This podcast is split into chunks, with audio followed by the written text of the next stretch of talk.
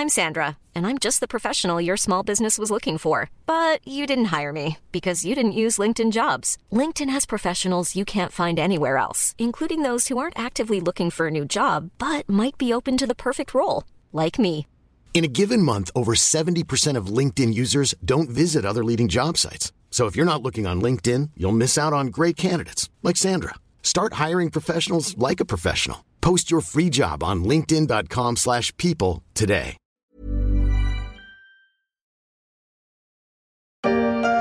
3, 2, 1, feu Kourou, 18h, 14 minutes 38 secondes heure de Paris. Ça y est, Ariane s'élance dans le ciel du centre spatial guyanais, poussé par les 250 tonnes des quatre moteurs de son premier étage. C'était le 24 décembre 1979, le premier vol inaugural d'Ariane 1. Un succès pour la France et plus largement pour l'Europe spatiale. Des dizaines d'autres suivront jusqu'à Ariane 5 en fin de vie, en attendant Ariane 6 qui se prend de plus en plus pour Godot, car le fabricant de fusées a fini par perdre le fil du succès dans un monde aérospatial en pleine reconfiguration.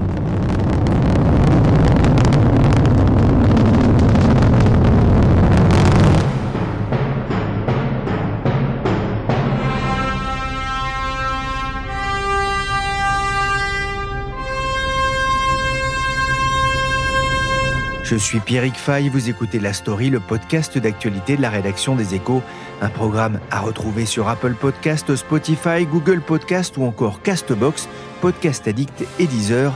Abonnez-vous pour ne manquer aucun épisode.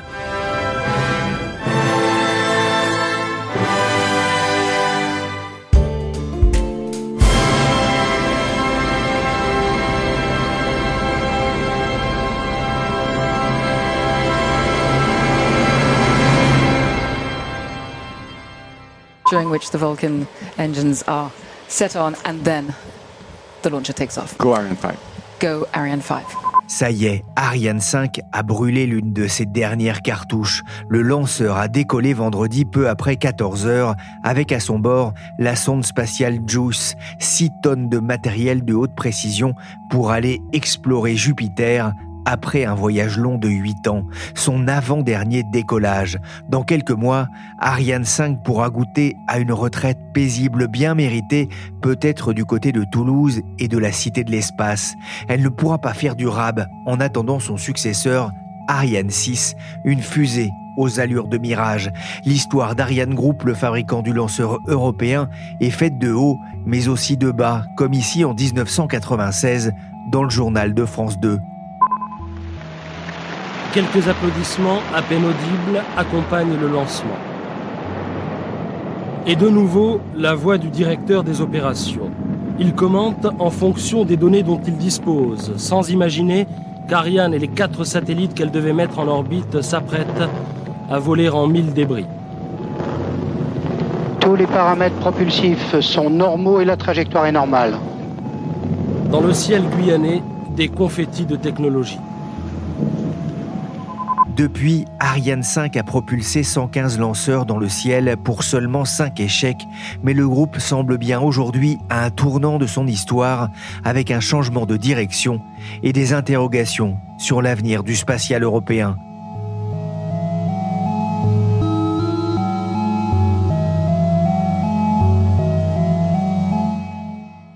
Bonjour Anne Bauer. Bonjour Pierrick.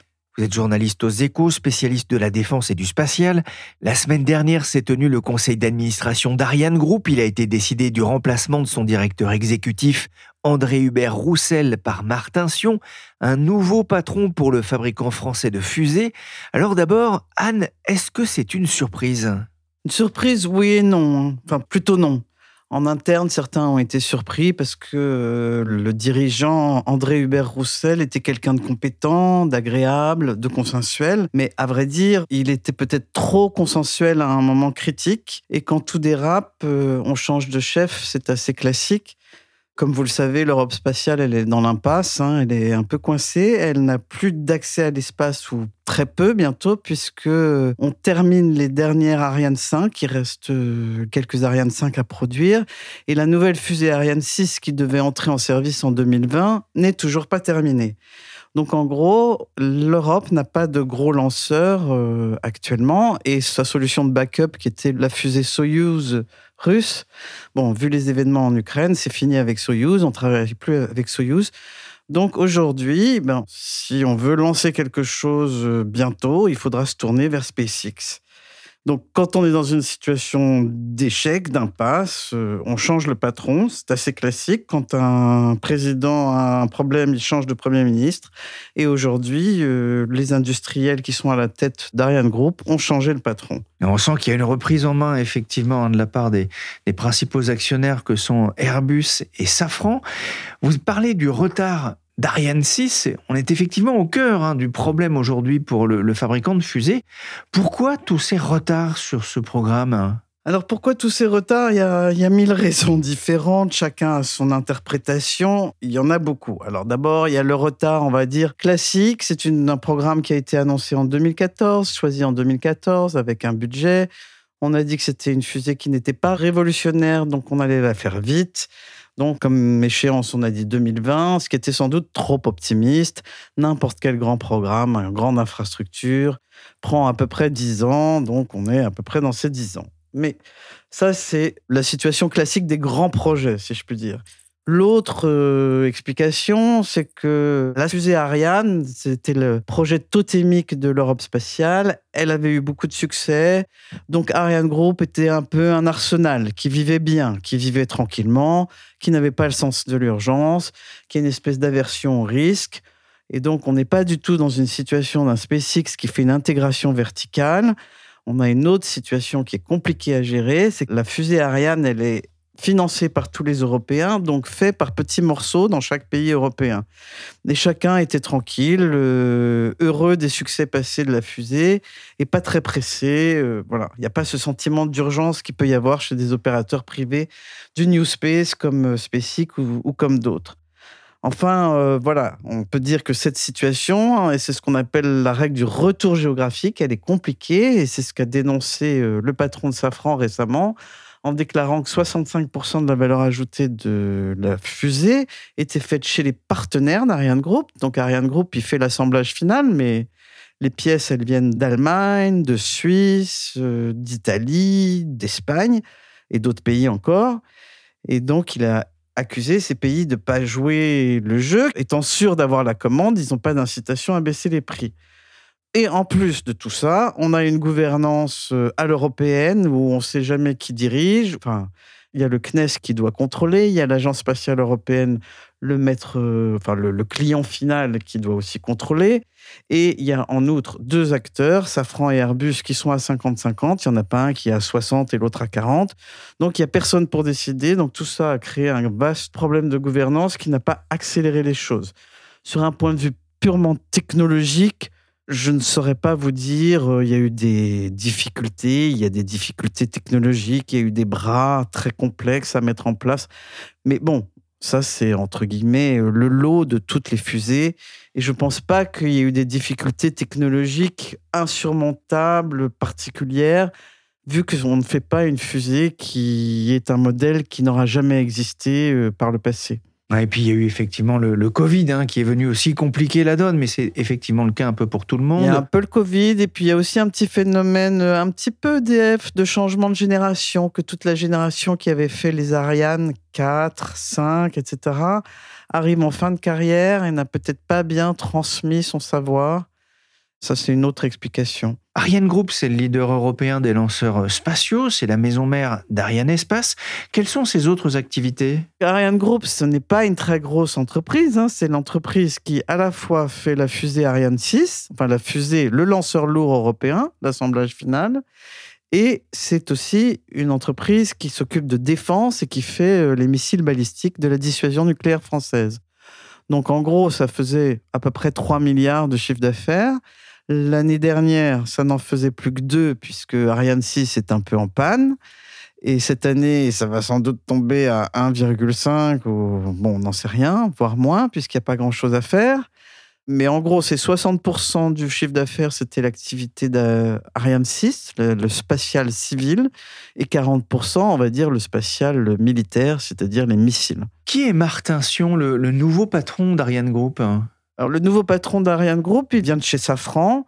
Il était le dirigeant de Electronic and Defense de Safran, donc dans toute la partie défense et spatiale et électronique, qui est un équipementier. Hein. Il était au conseil d'administration d'Ariane Group depuis 3-4 ans, donc il connaît la situation. Il a réalisé dernièrement pas mal d'acquisitions euh, dans l'espace. Il a la même vision que le patron de Safran, Olivier Andriès, qui a remis la souveraineté nationale au cœur du groupe Safran. Et donc, il a remis euh, un peu en haut de la pile les sujets euh, défense et spatial. Voilà, il est donc apte normalement à faire cette mission et il est surtout, il vient du monde de Safran qui est un monde on va dire, d'ingénieurs très techniques euh, qui sont normalement très préoccupés par la chaîne de production et par euh, la montée en cadence qui va être le vrai défi de Ariane Group dans les années à venir. c'est un ingénieur hein, de 54 ans, diplômé de Centrale Paris.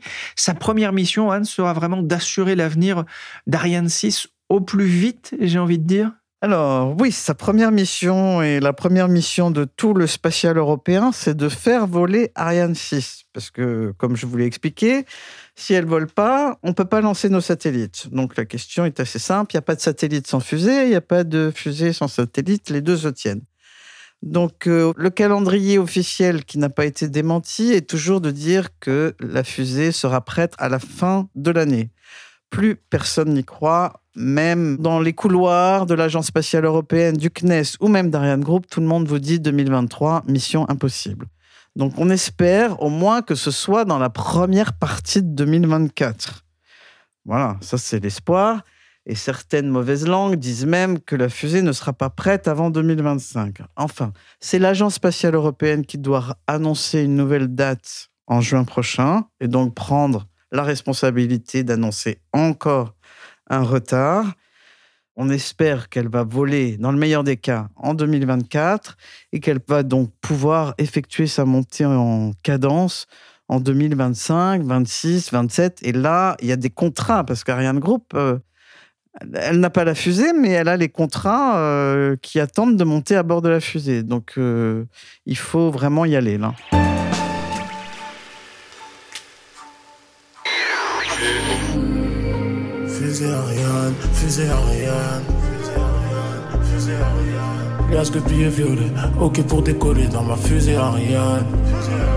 La fusée Ariane, chanson de Esprit Noir. Il va falloir redécoller. Et ce changement de gouvernance chez Ariane Group intervient à un moment charnière pour l'entreprise, à un moment aussi où de nombreuses questions se posent autour de l'avenir de l'Europe spatiale. C'est même sans aucun doute la plus grave crise traversée par le spatial européen depuis les débuts de la coopération. Florian Motion est journaliste au service entreprise des échos. En quelques mois, l'Europe a perdu la quasi-totalité de ses capacités d'accès souverain à l'espace. Elle a commencé par perdre les Soyuz russes, qui étaient au catalogue d'Ariane Espace depuis 2011. Moscou les a retirés dans la foulée de son invasion de l'Ukraine, en représailles des premières sanctions occidentales. Or, il faut savoir que les Soyuz étaient le lanceur le plus utilisé par l'Europe ces dernières années, et Arianespace y a perdu son plus gros client, OneWeb, qui s'est tourné vers SpaceX pour finir de lancer sa constellation. Et puis, l'Europe a raté dans les grandes largeurs la transition vers sa nouvelle génération de lanceurs. Ariane 6 devait prendre le relais d'Ariane 5, et Vega C devait prendre le relais de Vega. Sauf qu'Ariane 6 a accumulé à ce stade trois ans de retard, si ce n'est plus. Et Vega a connu une défaillance critique en décembre pour son premier vol commercial. Vega, c'est le, lanceur italien. Hein. Vega, absolument, c'est le lanceur italien produit par Avio. Il y avait une petite fusée, euh, la petite fusée initiale Vega, qui est remplacée par Vega C. C'est une version un petit peu plus puissante qui peut emporter, euh, je crois que c'est à peu près 2 tonnes euh, en orbite basse. Résultat, Ariane Espace n'a plus aujourd'hui qu'une fusée Ariane 5 et une ou deux Vega classiques à lancer, ce qui devrait être fait d'ici la fin de l'été. Et à partir de là, l'Europe n'aura plus de fusées tant qu'Ariane 6 et Vega C ne seront pas prêtes à voler. Elles sont censées l'être à la fin de cette année, ça semble jouable pour Vega C, beaucoup moins pour Ariane 6 qui arrivera plus probablement sur le pas de tir l'an prochain. Et l'ESA a déjà pris les devants en commandant deux vols à SpaceX pour lancer des missions institutionnelles, deux missions scientifiques, un télescope spatial Euclide et la sonde ERA, ce sera lancé par des Falcon 9. Ce qu'on comprend aussi, hein, c'est que l'Europe spatiale hein, qui vit euh, sa crise la plus grave depuis des années, cette Europe spatiale, elle ne se conjugue plus au singulier, mais de plus en plus au, pluriel. En lisant vos articles à vous et à Anne Bauer dans les échos, on a l'impression que ça tire un peu dans tous les sens, Florian. Oui, cette crise des lanceurs intervient à un moment où le modèle de coopération européenne se heurte de plein fouet à l'essor du New Space et des constellations en orbite basse. Et personne ne veut être exclu de ce marché émergent, donc chaque pays défend pied à pied les intérêts de ses industriels qui multiplient les projets de micro-lanceurs. Les micro-lanceurs, ce sont les fusées capables de mettre en orbite des charges de quelques centaines de kilos à une tonne, en gros. Et c'est entre les trois plus gros, la France, l'Allemagne et l'Italie, que les divergences sont les plus visibles. Pour résumer à gros traits, on a deux conceptions qui s'opposent pour l'avenir du spatial européen. L'Allemagne, de son côté, défend un modèle plus concurrentiel pour porter ses startups, des startups très dynamiques comme OHB, Isar Aerospace. Paris et Berlin se sont accordés pour ouvrir la concurrence sur le segment des micro-lanceurs dont je parlais un petit peu plus tôt. Mais la partie allemande aimerait à terme qu'elle le soit également sur les lanceurs plus lourds. La France, à l'inverse, défend le schéma actuel d'une petite famille de lanceurs unifiés qui serait plus favorable à ces grands industriels. Et l'argument principal, c'est de dire que le modèle américain n'est pas transposable à l'Europe, que le marché européen ne sera jamais suffisamment large et que les fonds institutionnels seront toujours trop limités pour alimenter une multiplicité d'acteurs. Ce point de vue repose sur un chiffre. Pour 2023, la NASA dispose de 25 milliards de dollars. À côté, les États membres de l'ESA se sont entendus en novembre euh, l'année dernière pour verser un budget de 17 milliards d'euros sur trois ans, c'est-à-dire 6 milliards par an. Et donc, la position française, c'est de dire que le spatial européen ne doit pas fondamentalement changer de visage, mais elle considère en revanche qu'il est indispensable de faire sauter certains verrous qui peuvent nuire à sa compétitivité et qui freine sa montée en cadence face à une concurrence américaine débridée, à commencer par un principe fondateur du spatial européen qui est le retour géographique. Et puis à côté de ça, vous avez l'Italie qui cherche à s'affirmer face aux deux autres poids lourds en mettant des moyens colossaux sur la table, on parle de 5 milliards d'euros entre 2023 et 2025, pour faire grandir ses industriels avec comme porte-étendard Avio, dont on a parlé plus tôt, le maître d'œuvre de la fusée Vega. Et l'échec de Vega C en décembre a d'ailleurs révélé au grand jour les tensions que créait cette volonté d'émancipation italienne, puisqu'il s'est avéré que la pièce à l'origine de l'accident avait fait l'objet d'un changement de fournisseur de la part d'Avio, qui ne voulait plus l'acheter au français Ariane Group, et s'est tourné vers une entreprise ukrainienne, Yuznoy, c'est-à-dire d'un État qui n'est pas membre de l'ESA, ce qui a été fortement dénoncé a posteriori côté français, l'ironie de l'histoire étant que le retour en vol de Vega C d'ici la fin de l'année se fera désormais avec la pièce d'Ariane Group et sous la supervision étroite d'Ariane Espace. C'est un peu un camouflet pour Avio. Ariane 6, c'est le futur lanceur, en tout cas sur lequel compte l'Europe spatiale, hein, peut-être plus encore que Vega. Quels sont ses atouts, mais aussi ses défauts par rapport à, ses concurrents? Et on pense bien sûr à SpaceX, mais aussi aux Chinois. Alors, Ariane 6 doit faire entrer l'Europe dans l'ère des constellations, là où Ariane 5 n'était pas du tout adapté à ce nouveau marché. Ariane 6 a d'abord été conçu pour être plus modulable. C'est-à-dire qu'elle pourra être déployée selon deux versions avec deux ou quatre propulseurs d'appoint selon la charge utile. Donc les propulseurs d'appoint, ce sont les boosters qu'on voit sur les côtés de la fusée. Dans la gamme d'Ariane Espace, elle a vocation à remplacer non seulement Ariane 5, mais aussi les Soyuz qui ont été retirés par Moscou pour les segments des charges moyennes, 7-8 tonnes, et lourdes, donc jusqu'à 20 tonnes en orbite basse, ce qui permettra de réaliser des économies substantielles. Mais le plus gros avantage comparatif d'Ariane 6 par rapport à Ariane 5 tient surtout à son deuxième étage réallumable, grâce au moteur Vinci. C'est une caractéristique indispensable pour un lanceur moderne. Concrètement, cela permet de déposer des satellites ou des grappes de satellites sur des orbites différentes, avec une poussée entre chaque largage. Son gros point faible, en revanche, vis-à-vis de la concurrence, tient à un choix stratégique qui a été fait au lancement du programme en 2014. À ce moment-là, SpaceX débutait avec ses fusées réutilisables Falcon 9 Personne ne croyait qu'il parviendrait à rentabiliser aussi rapidement ce lanceur. Et on a considéré en plus que le développement d'une Ariane réutilisable était de toute manière bien trop coûteux, parce que c'était 3 à 4 fois plus qu'une fusée plus traditionnelle. Mais a posteriori, c'est un vrai talon d'Achille, principalement par rapport aux Américains, puisque tous les lanceurs lourds de nouvelle génération qui vont arriver sur le marché, Vulcan Centaur ou New Glenn, seront partiellement réutilisables. Et je ne parle même pas du Starship de SpaceX, qui promet de révolutionner le vol spatial avec une capacité d'emport énorme tout en étant entièrement réutilisable, il pourrait ringardiser prématurément Ariane 6 ainsi que la plupart des lanceurs en activité. Florian, l'avenir commercial d'Ariane 6 euh, est-il assuré malgré ces retards? Alors oui, il est assuré pour une raison simple. Ariane 6 capitalise sur la réussite d'Ariane 5. À ce stade, Ariane Espace a déjà vendu 28 fusées, ce qui représente près de 3 ans de chiffre d'affaires au rythme euh, de lancement ambitionné de 10 à 12 fusées par an. Et Ariane 6 tient déjà son premier client majeur puisque 18 de ses vols vendus ont été achetés par Amazon pour mettre en orbite sa constellation Kuiper. Pour un lanceur qui n'a pas encore décollé, c'est considérable et cela témoigne du niveau de confiance accordé à Ariane. Pour avoir un ordre d'idée, Ariane 5, c'est deux échecs en 116 tirs. On est sur un taux de réussite de 98%. Le gros enjeu en revanche sera la montée en cadence chez Ariane Group sur le site des Mureaux, notamment en région parisienne, pour produire les fusées nécessaires, sachant qu'il n'est pas possible de commencer à produire en amont du vol inaugural, puisque si celui-ci révèle le moindre défaut de conception d'un élément du lanceur, il faudra produire à nouveau l'élément concerné. Quant à savoir ensuite si Ariane 6 connaîtra une vie aussi longue et fructueuse qu'Ariane 5, qui aura été exploitée pendant 27 ans, tout dépendra de sa capacité à rester compétitive par rapport à la concurrence malgré le fait qu'elle ne soit pas réutilisable.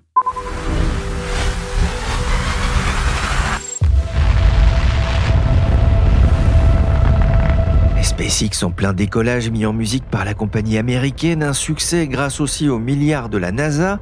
Pendant des années, Ariane a fait face à une concurrence classique, étatique, lourde. Anne Bauer, aujourd'hui, la concurrence est protéiforme et surtout beaucoup plus agile. Oui, alors c'est un peu le drame d'Ariane. Ariane, ça a été euh, le succès spatial européen. On a du mal à l'imaginer, mais les Américains venaient lancer leur satellite sur Ariane 5. Et donc, euh, au moment où ils avaient les problèmes de navette, etc., ils étaient très heureux d'avoir ce lanceur un ancien d'Ariane Espace qui commercialise les vols d'Ariane me racontait que c'était toujours la fête à Kourou, quoi, la fête permanente entre les clients euh, mexicains, thaïlandais, indiens et américains, et que euh, voilà, c'était, on était la fusée qui à une époque avait le plus de succès dans ce qu'on appelle le marché commercial des satellites. Donc, pour lancer les satellites de Telsat, d'Intelsat, de Viasat, ont beaucoup été euh, attribués à Ariane 5. Bon, cette époque est terminée. SpaceX a bouleversé tout ça. Ils ont lancé un lanceur réutilisable, entièrement privé, dix fois moins cher. Et donc, forcément, euh, Ariane est cher par rapport à SpaceX. Voilà, et c'est vrai que SpaceX a été beaucoup aidé par la NASA avec des contrats généreux et qu'aujourd'hui encore, la NASA ou le, DoD américain paye ses vols sur SpaceX plus cher que le prix du marché commercial. Néanmoins, c'est une réussite. Et en outre, SpaceX a inspiré toute une génération de nouveaux entrepreneurs dans le spatial. Et ces nouveaux entrepreneurs veulent à leur tour faire des fusées.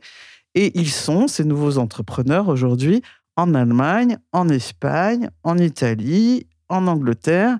Et donc, on a une dizaine de petits lanceurs en préparation, voire une...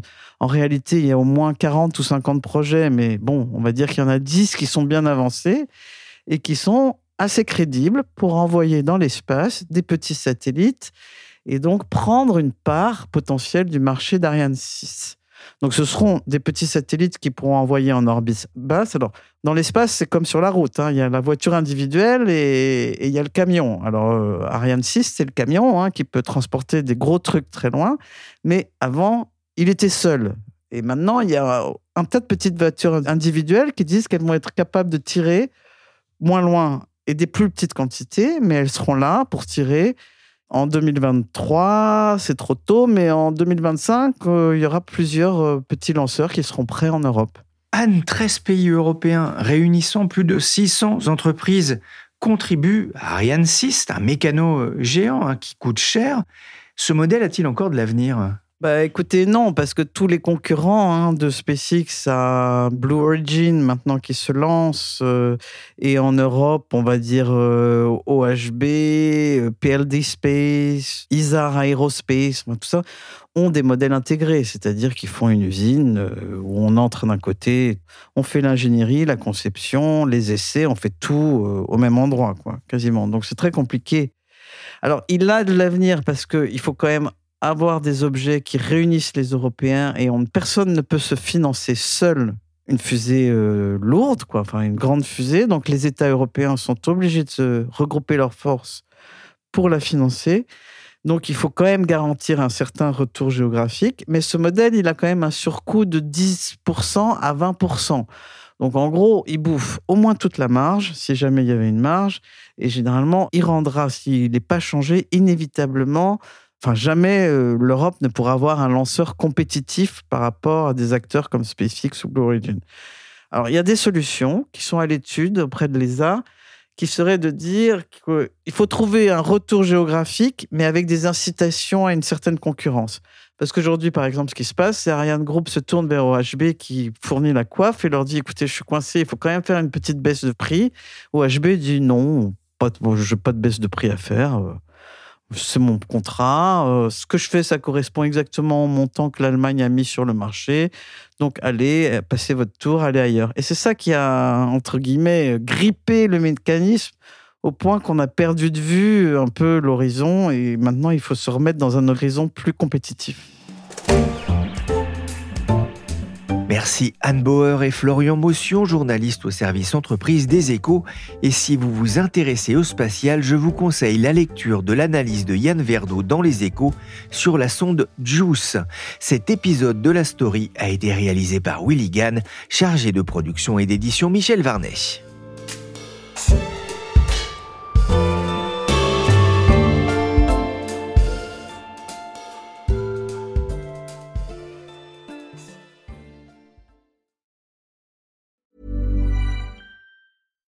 Deserves the best, and there's no better place to shop for Mother's Day than Whole Foods Market. They're your destination for unbeatable savings, from premium gifts to show-stopping flowers and irresistible desserts. Start by saving 33% with Prime on all body care and candles. Then get a 15-stem bunch of tulips for just $9.99 each with Prime. Round out Mom's menu with festive rosé, irresistible berry chantilly cake, and more special treats. Come celebrate Mother's Day at Whole Foods Market.